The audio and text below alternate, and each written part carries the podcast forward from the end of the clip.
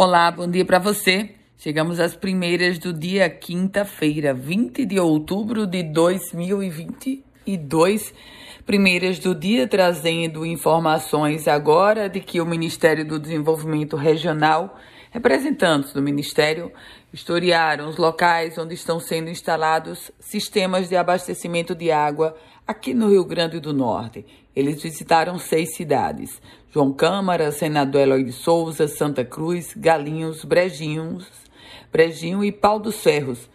Ah, esses municípios estão sendo contemplados com a segunda fase do programa Água Doce, que prevê a implantação de 60 cisternas de dessalinização em todo o Rio Grande do Norte. Cada sistema tem um investimento de 300 mil reais. E a governadora Fátima Bezerra assinou um decreto prevendo a gratuidade do transporte público no dia da eleição, portanto, 30 de outubro é o dia do segundo turno. E a Federação das Empresas de Transportes e Passageiros do Nordeste, a FETRONOR, afirmou que as prefeituras que adotarem o transporte público gratuito no segundo turno terão que arcar com os custos da operação. Todo esse assunto começou depois que o ministro Luiz Roberto Barroso do Supremo Tribunal Federal, ele determinou, ele trouxe a medida autorizando o uso do transporte público, mas pode usar desde que pague naturalmente. O poder público vai custear. Operação policial. A polícia prendeu um suspeito de matar e decapitar o travesti de 15 anos em Natal. A polícia prendeu um homem de 26 anos. Ele é suspeito de matar a facadas e decapitar um travesti de 15 anos de idade na zona norte de Natal. Esporte.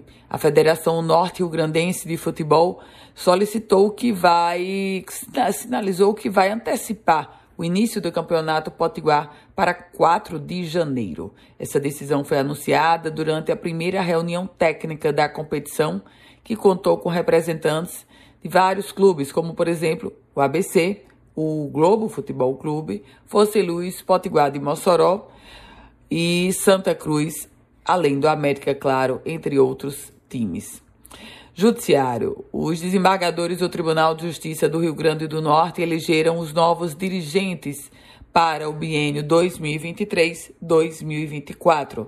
Desembargador Amilcar Maia foi eleito presidente ele vai substituir o desembargador Vivaldo Pinheiro. Já o vice-presidente será o desembargador Glauber Rego.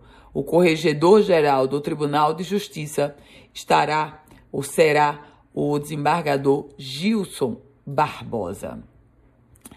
E a gente traz informações agora sobre o fato de que o governo do estado vai sistematizar um cadastro com imóveis públicos e privados que não estejam sendo usados ou subutilizados. O cadastro será realizado pelo Comitê Estadual de Resolução de Conflitos Fundiários Urbanos.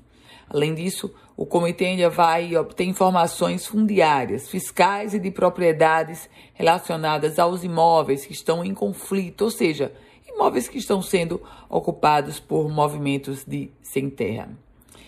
E veja só essa situação: três homens foram presos suspeitos de uma série de furto de banheiro químico.